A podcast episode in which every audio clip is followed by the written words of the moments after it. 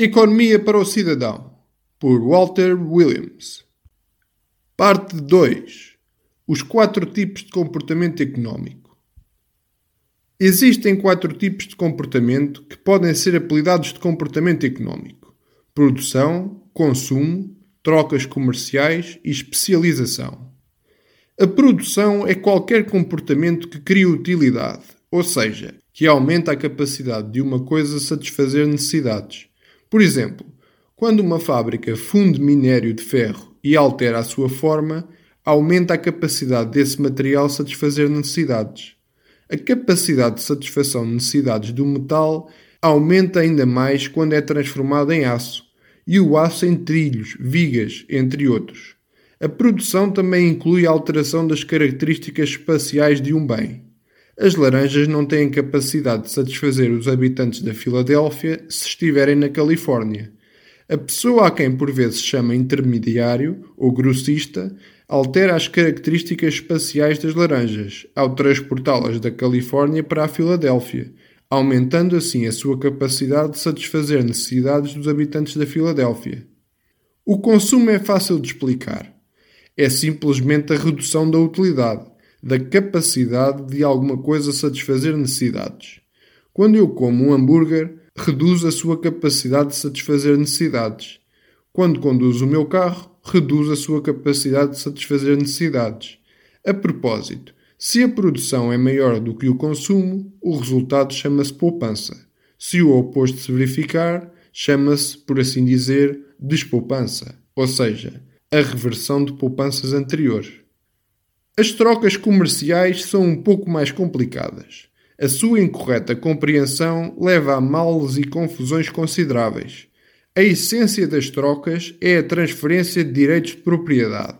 Por exemplo, quando compro um galão de leite ao meu merceeiro, estou a dizer-lhe que tenho direitos de propriedade sobre 3 dólares, que ele tem direitos de propriedade sobre o galão de leite e que, se me transferir os seus direitos de propriedade sobre o galão de leite, eu transfiro-lhe os meus direitos de propriedade sobre estes 3 dólares. Sempre que a troca é voluntária, a única conclusão clara que um observador pode retirar é que ambas as partes, na sua opinião, e não na vossa ou na de qualquer outra pessoa, entendem que saíram em melhor posição depois de realizarem a troca, pois caso contrário, não a teriam efetuado. Eu era livre de ficar com os meus 3 dólares e o merceeiro era livre de ficar com o seu leite. Se pensam que é óbvio que ambas as partes beneficiam da troca voluntária, por que é que ouvimos discussões sobre a exploração dos trabalhadores? Suponhamos que me propõem um salário de 2 dólares à hora. Eu sou livre de aceitar ou rejeitar a oferta. Portanto, o que é que se poderá concluir se eu for visto a trabalhar para vocês a 2 dólares à hora?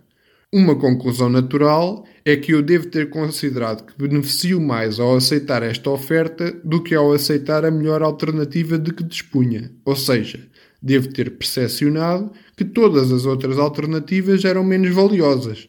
Caso contrário, não faria sentido aceitar a proposta dos 2 dólares.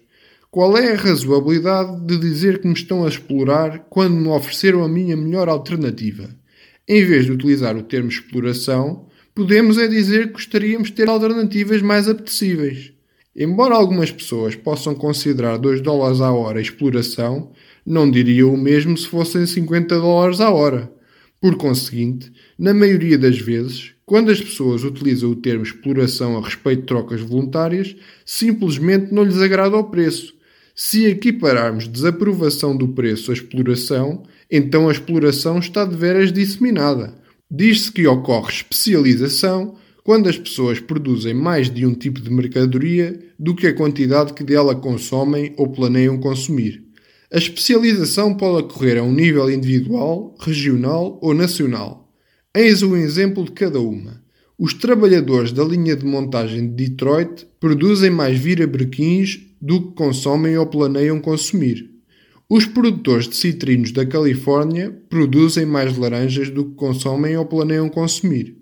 Os produtores de café brasileiros produzem mais café do que consomem ou planeiam consumir. Há dois requisitos a ter em conta quando falamos de especialização. Tem de haver uma dotação de recursos desigual e oportunidade de troca.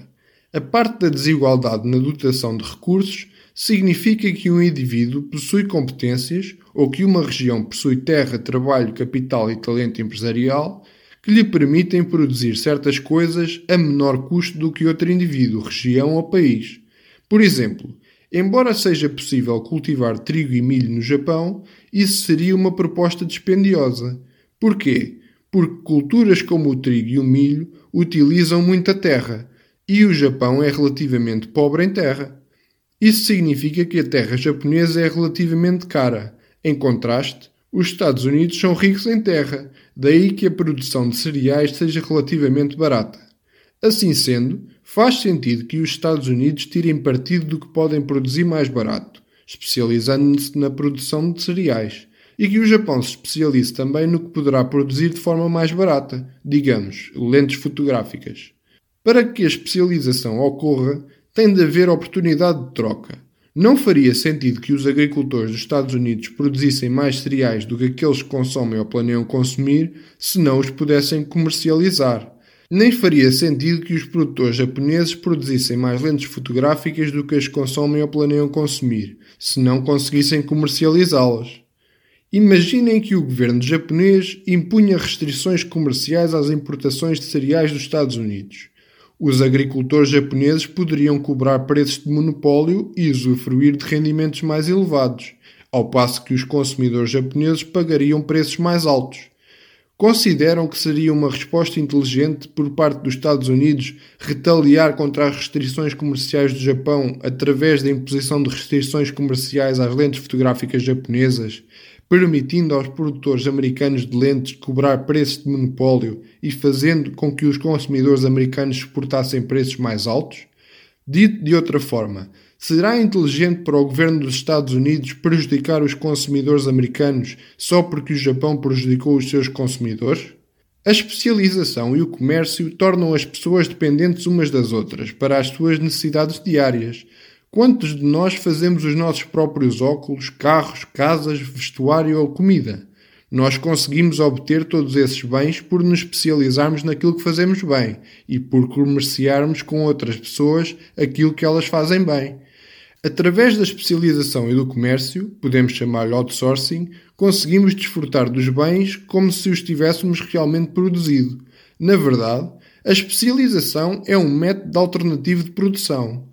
E a propósito, convém notar que qualquer pessoa que reclama independência individual, regional ou nacional está a pedir-nos que sejamos mais pobres, independente da reivindicação ser por independência energética, por independência no vestuário ou por independência no café. Vejamos algumas declarações enganosas a respeito do comércio internacional. Os Estados Unidos fazem comércio com o Japão. Será que alguém pensa realmente que é o Congresso dos Estados Unidos quem negocia com os seus homólogos japoneses?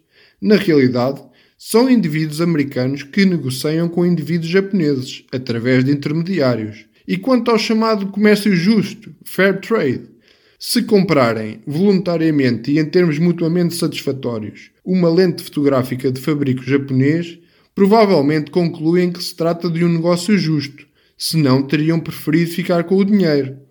Um produtor de lentes americano poderia dizer que essa troca foi injusta, porque assim não conseguiu vender-vos as suas próprias lentes a um preço mais elevado.